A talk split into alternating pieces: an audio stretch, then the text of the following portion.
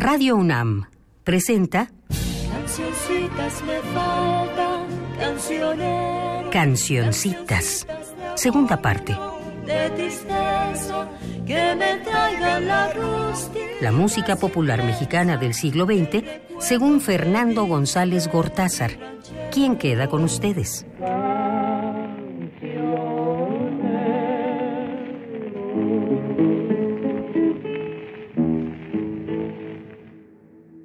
Hola a todas, hola a todos, bienvenidos. Yo contento de estar en el quinto programa de Cancioncitas, ya plenamente instalados en el siglo XX. De Jorge del Moral se sabe poco, aparte de que nació y murió en 1900 y 1941, respectivamente, ambos hechos en la Ciudad de México, Estudió piano en Nueva York y Alemania, fue concertista, tuvo fama en los años 30 sobre todo, compuso una ópera ignorada y varias canciones populares que en general no me gustan y que me parecen anticuadas incluso para esos años. Solo dos piezas suyas se siguen oyendo, la romanza ¿Por qué? y No niegues que me quisiste, compuesta en 1929, que voy a poner en una interpretación, siendo él muy joven, de Lucho Gatica, hecha en Chile en los años 50, antes de que emigrara a México.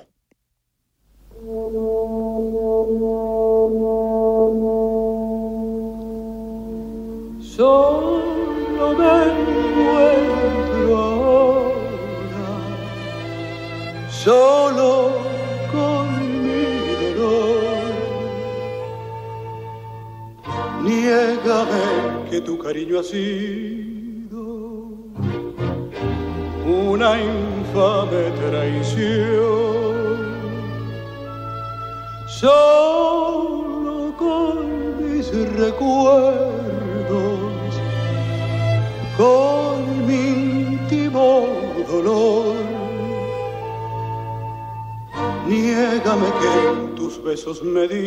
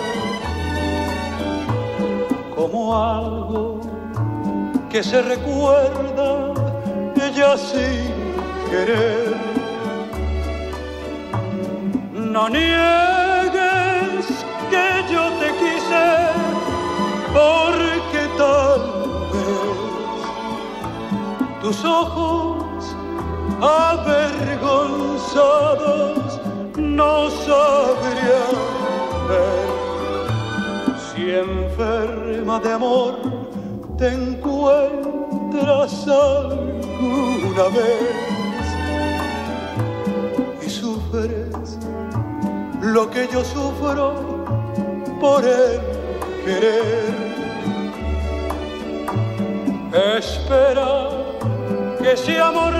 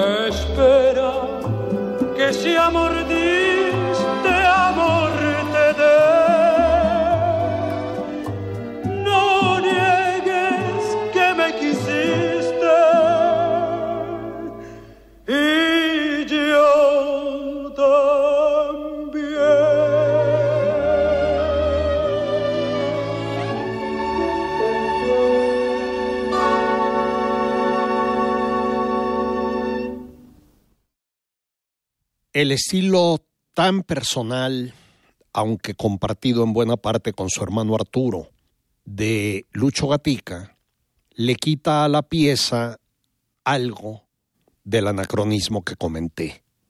Cambiando de tema, a juzgar por sus contemporáneos, debe haber sido por estos años que nació Maruca Pérez, una mujer con problemas físicos, jorobada, que fue la primera intérprete femenina de Agustín Lara y acerca de la cual se conoce poquísimo. Se dice que dejó únicamente cuatro grabaciones, de las cuales yo conozco una, la de Flor de Fango, un tango casi ignorado de Agustín Lara. Pese a lo cual, yo la hubiera puesto para que ustedes oyeran su voz y su estilo tan extraños, pero la grabación es pésima y prefiero omitirla. Por lo contrario, Margarita Cueto grabó muchísimo. Fue una estupenda soprano académica y popular, nacida en la Ciudad de México en 1900 y muerta allí mismo en el 77.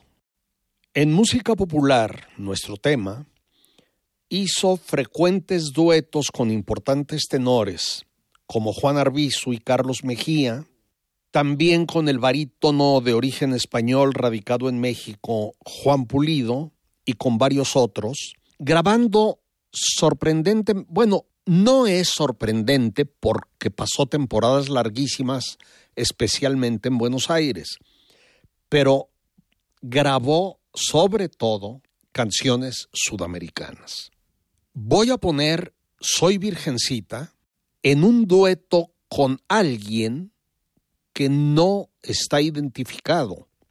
Tengo dos posibles candidatos, pero no los voy a decir por mi inseguridad. Una canción muy peculiar, muy curiosa, de auténtico sabor popular. Por lo común las que interpretaba Margarita Cueto eran mucho más finas, aunque llegó a cantar, por ejemplo, el corrido del ferrocarril que estaba lleno de leperadas y dobles sentidos. Pero volviendo a cancioncitas, debo decir que en algunas grabaciones se menciona como de dominio público con arreglo de Carlos Bravo Solís, mientras que por otras partes se lee que la letra es de Joaquín Pardavé, lo cual no es imposible. Vamos pues por Soy Virgencita, de la cual existen innumerables versiones por innumerables intérpretes y muchas de ellas son excelentes. Yo creo que la composición es de los últimos años 20 del siglo pasado, pero también puede ser de los muy, muy primeros 30. Regálame tus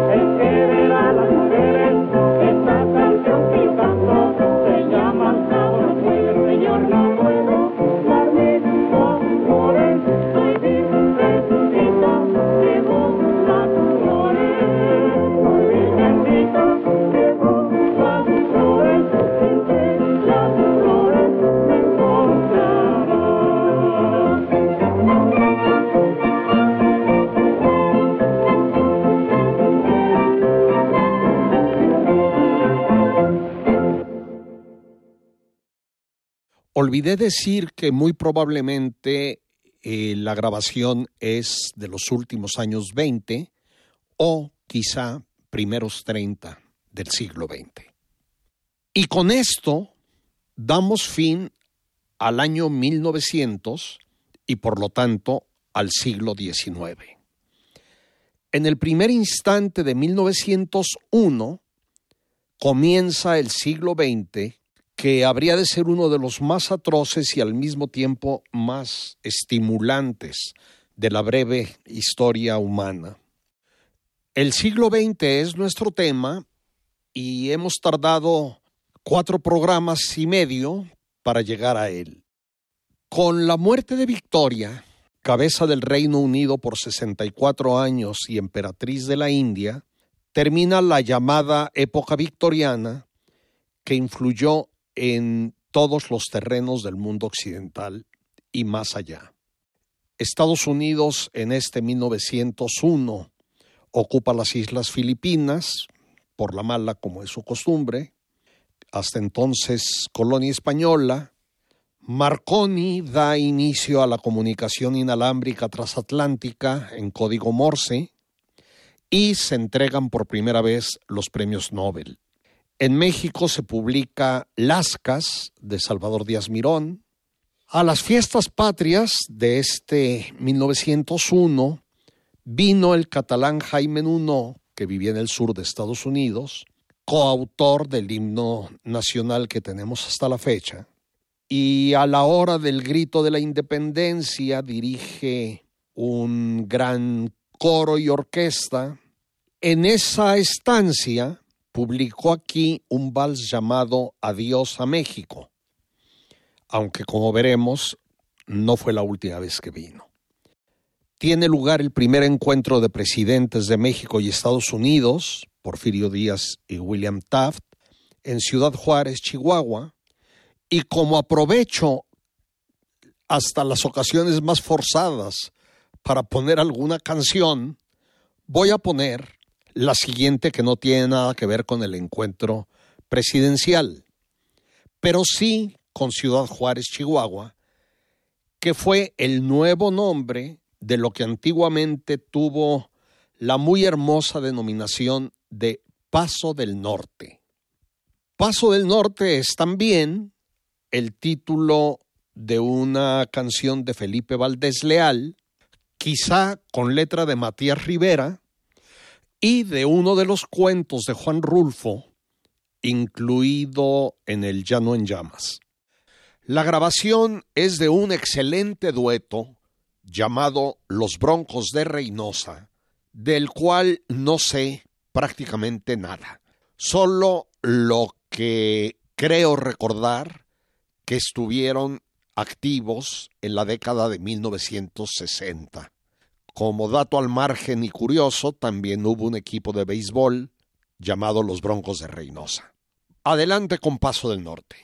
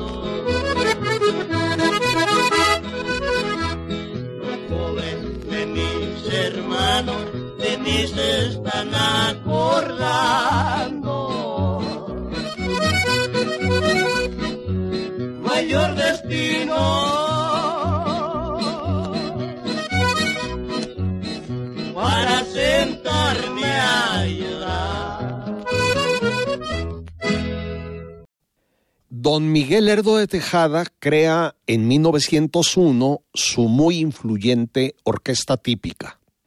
Este tipo de conjuntos existía desde 1884 aproximadamente, pero a partir de la de Lerdo proliferan por buena parte del país y algunas fueron sumamente populares.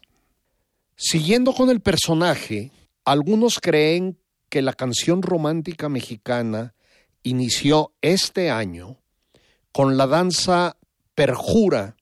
Recuerdo que un perjuro es quien jura en falso o rompe un juramento, precisamente de Lerdo de Tejada, sobre versos de Fernando Luna y Drusina.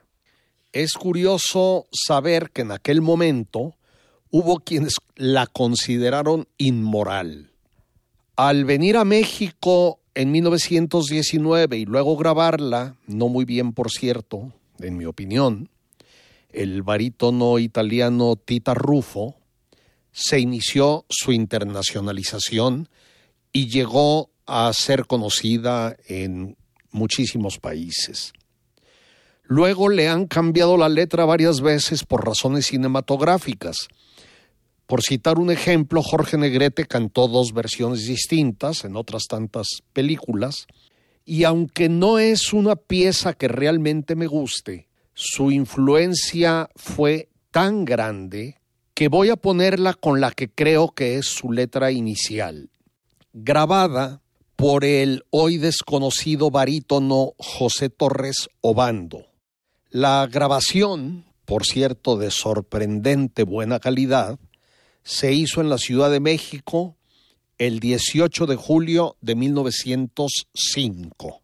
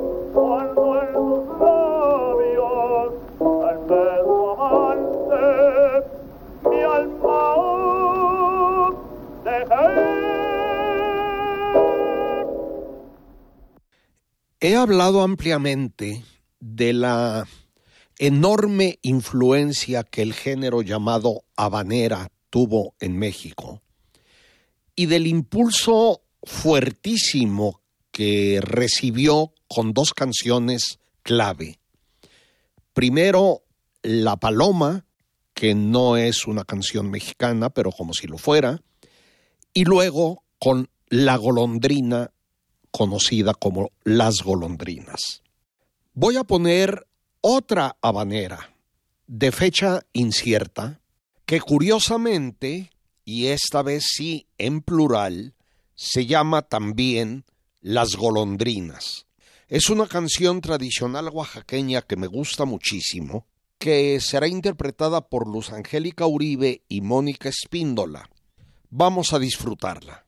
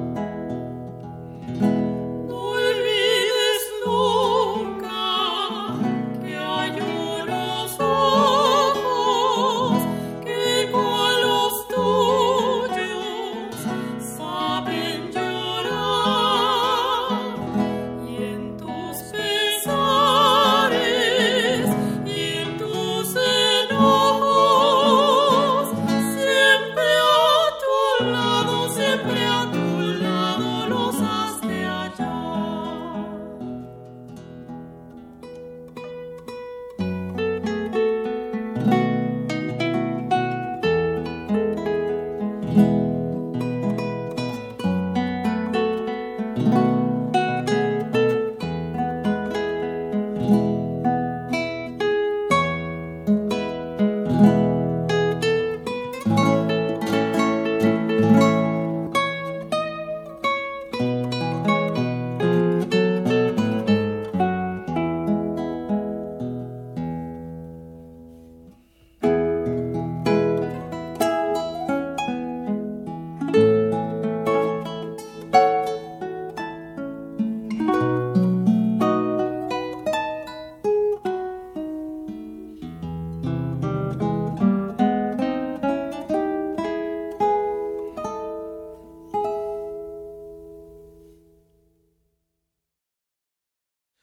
Ahora voy a dar un salto que puede parecer extraño.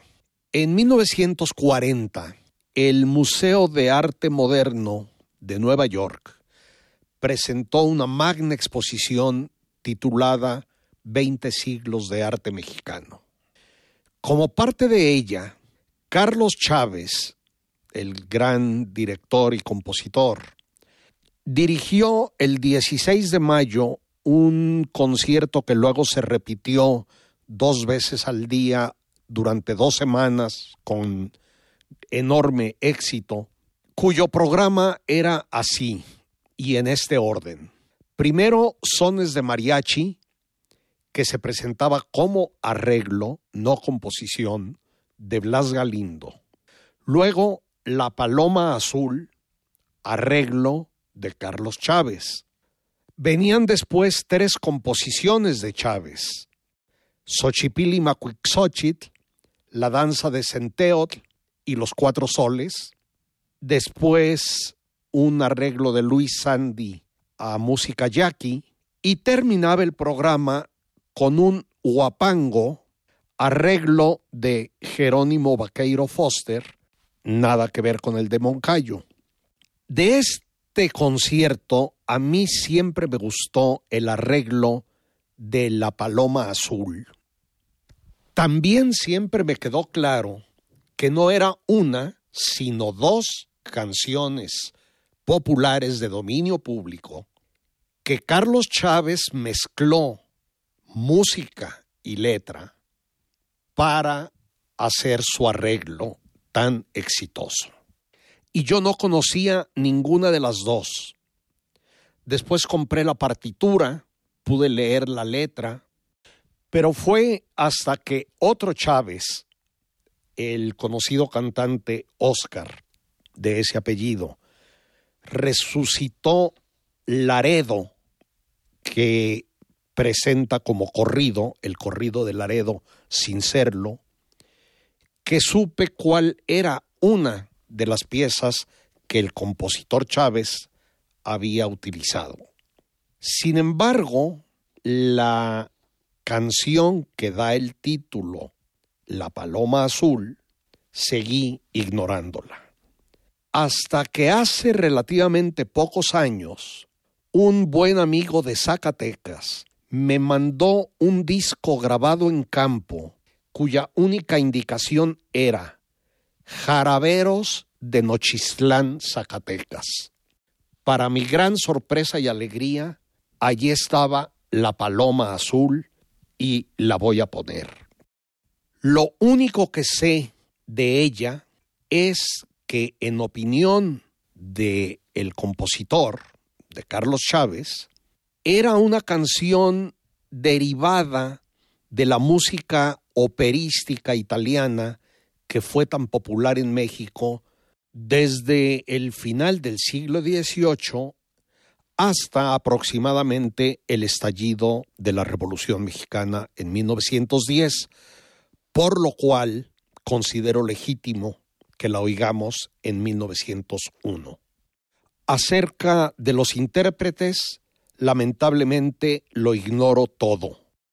Como comentario al margen, debo decir que hay una estupenda grabación del gran pianista y compositor de jazz Dave Brubeck sobre La Paloma Azul. Vamos pues por ella con los jaraberos de Nochistlán, Zacatecas.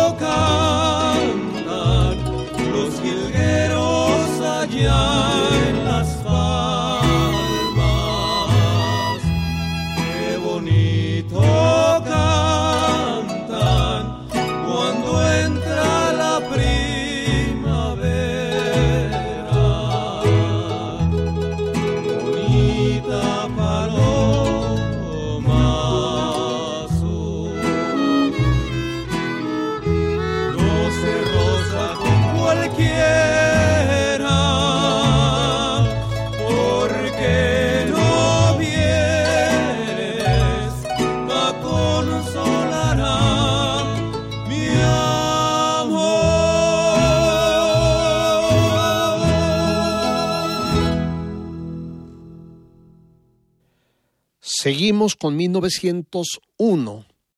En esta época, y por extraño que pueda sonar, por lo menos a mí me suena, en los medios urbanos era mucho más popular la música bailable que la cantada, debido sobre todo a las orquestitas que tocaban en cafés y restaurantes y a las bandas de música de los kioscos de los pueblos en día de serenata.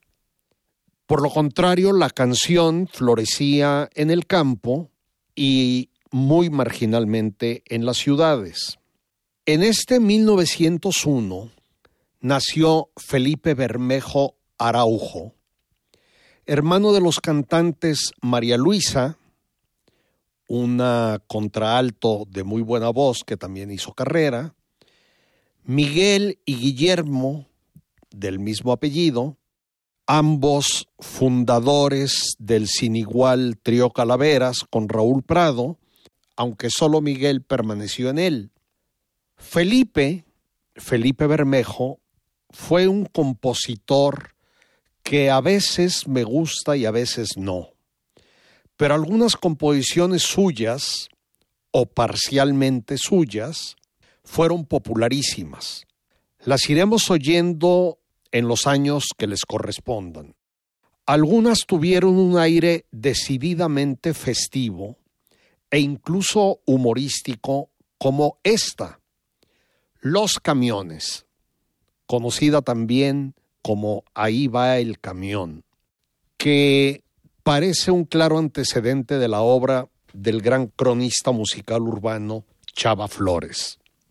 Entre paréntesis, Hace años, José Emilio Pacheco nos explicó en su maravillosa columna Inventario el porqué de esta extrañísima costumbre mexicana de llamar camiones a los autobuses. La interpretación será del dueto Felipe y Juanita, que integraron el propio compositor Bermejo y Juanita Escoto, acompañados por los fronterizos grabación de 1940, mismo año de la composición.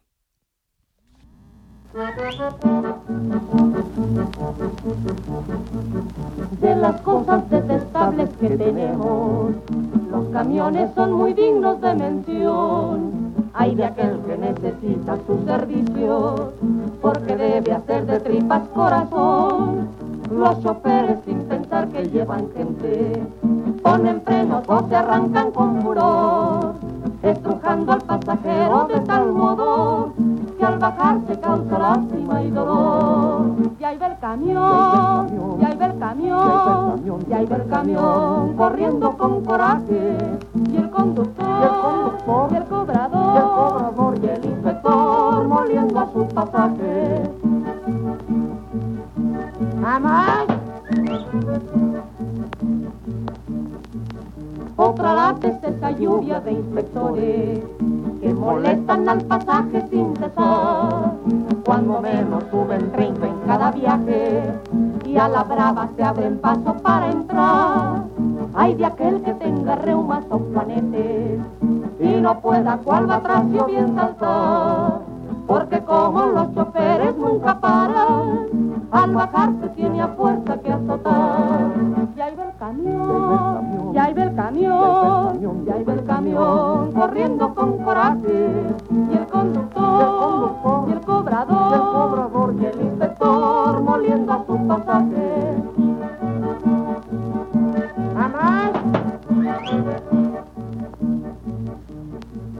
Cobradores hay tan sucios que parecen, encargados de un expendio de carbón que en planillas han devuelto más vacíos que microbios puede haber en un panteón. A las horas en que salen los empleados, es un triunfo encaramarse en un camión. Y una vez que está uno arriba cual sardina, nunca falta y enojosa discusión. Suben, suben, subiendo, órale señora gorda, ahora qué hubo, suben a más. Pero hombre, ¿dónde piensa usted meter más gente si esto está repleto? ¿Cómo dónde, señor? Si este camión tiene capacidad máxima para 200 pasajeros. ¿200? Seguro le, señor, 195 parados y 5 sentados. Favor de meterse para adentro, yo. Ay, ay, ay, burro, que no ve, mire qué pisotón me ha dado. Pues esconda los pedales, que no ve que voy pasando yo. Capaz con su pasaje y pico de cera. Habían de mejorar su detestable servicio, la tratan a uno peor que animal. Ay, voy con la anciana, ya. ¿A poco creías que por una planilla le pusieran su servicio Pullman con cama baja y radio? Ya. Esquina bajan. Azotó la red. ¿Vamos? Ya iba el camión, ya iba el camión, ya iba el camión, corriendo con coraje. Y el conductor, y el cobrador, y el moliendo a.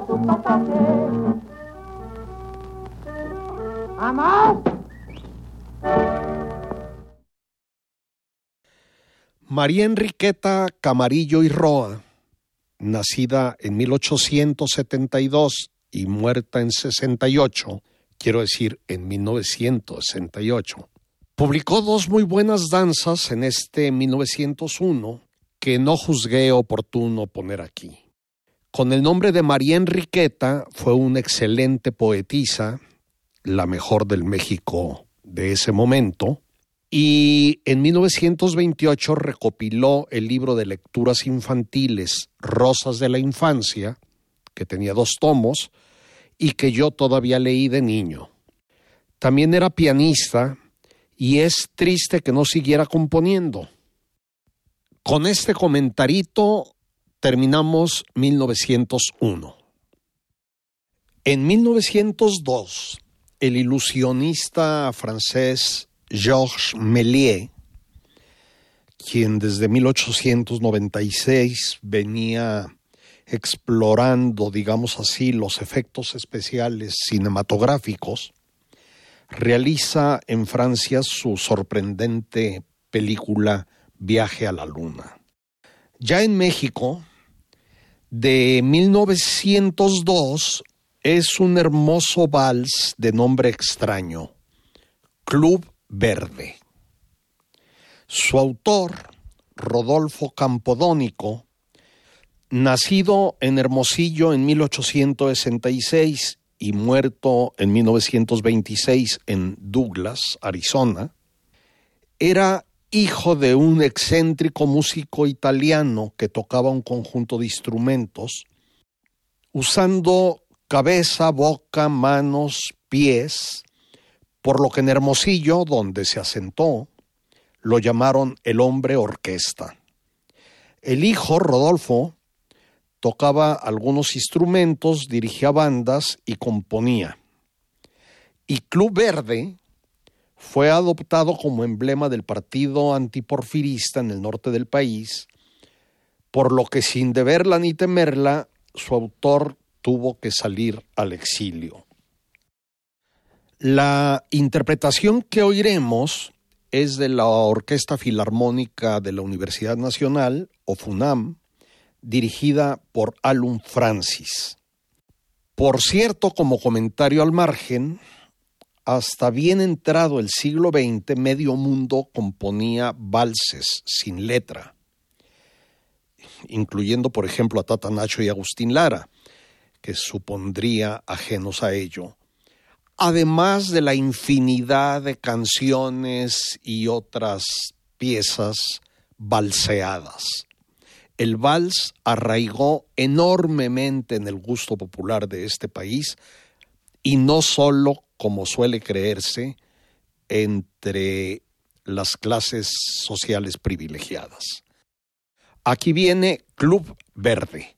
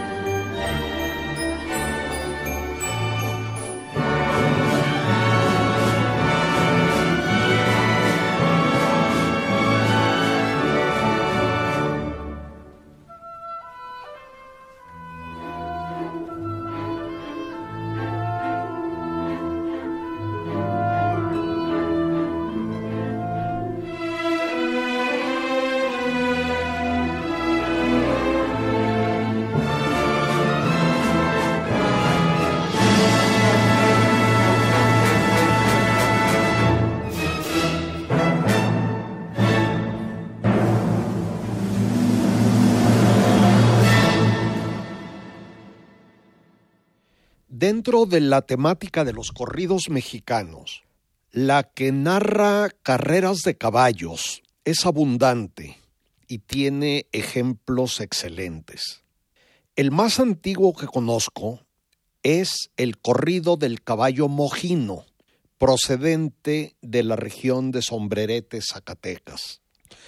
Aclaro que según el enciclopédico y excelente Diccionario de Mexicanismos de Santa María, mojino es el animal de color chocolate y o con el hocico negro y se aplica tanto a caballos como a reses, ya que el corrido completo abarca casi 10 minutos. Voy a poner solo un fragmento. Me gusta mucho la forma en casi en cada estrofa se repite la palabra señores u ocasionalmente señor, con lo que se da una suerte de ritornelo que va pautando el corrido. Los intérpretes son los señores Cruz Mejía en la voz, acompañado por Rubén, Sol, Carlos y Efrén Esparza, tocando respectivamente la guitarra, el salterio, la vihuela y el guitarrón. Se trata de una grabación reciente hecha en la Ciudad de México.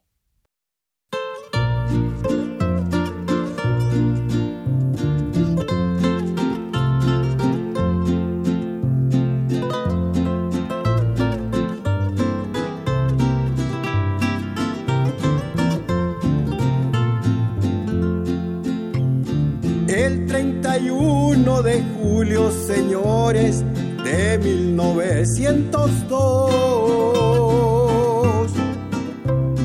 Corrió el caballo mojino, señores, una carrera veloz. Era del rancho de Proaños, señores, y su dueño don Severo bonitos tamaños, señores, era el mojino ligero. Su contrario es colorado, de Cantunazain del Alto. Era de muy buen tamaño, señores, chaparrito no muy alto. Mojino era de estrada, señores, el colorado de leal. Estrada creía ganada, señores, la carrera por formal. Decía don Leopoldo Leal, señores, en su caballo el farsante si quiere jugar los cueros, amigo, resuélvamelo al instante. Dijo don Severo Estrada, en su caballo el jovero. No solo juego los cueros, mi amigo, si usted gusta más dinero.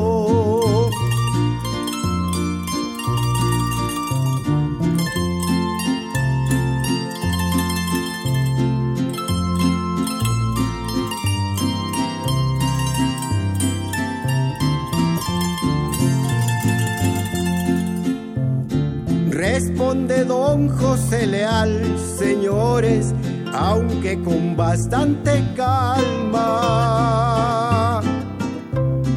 A ver si tengo el honor, señor, en los llanos de la palma. Veredas y travesías, señores, todas salían al camino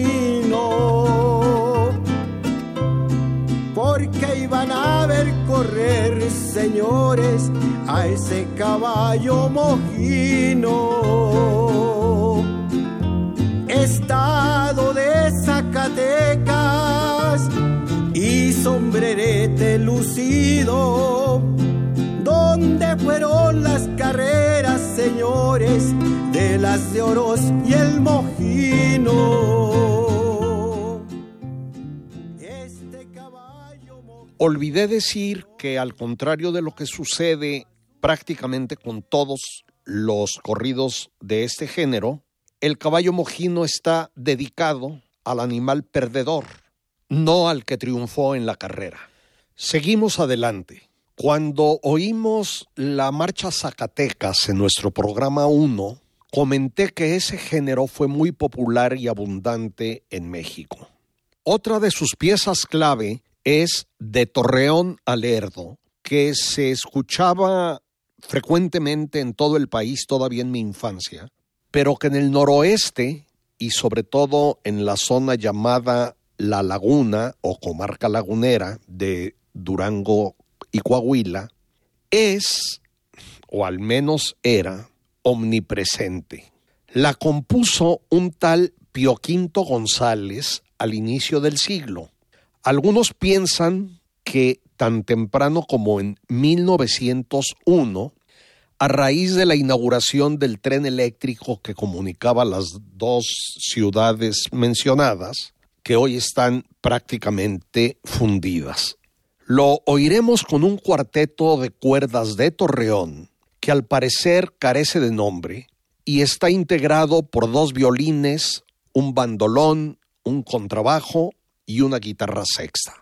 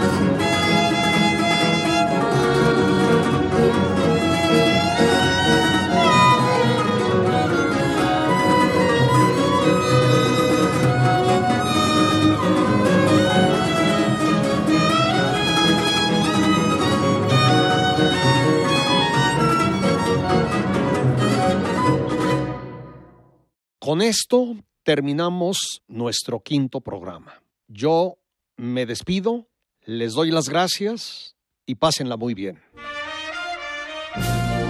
Así es como llegó a ustedes un programa de la serie Cancioncitas, segunda parte.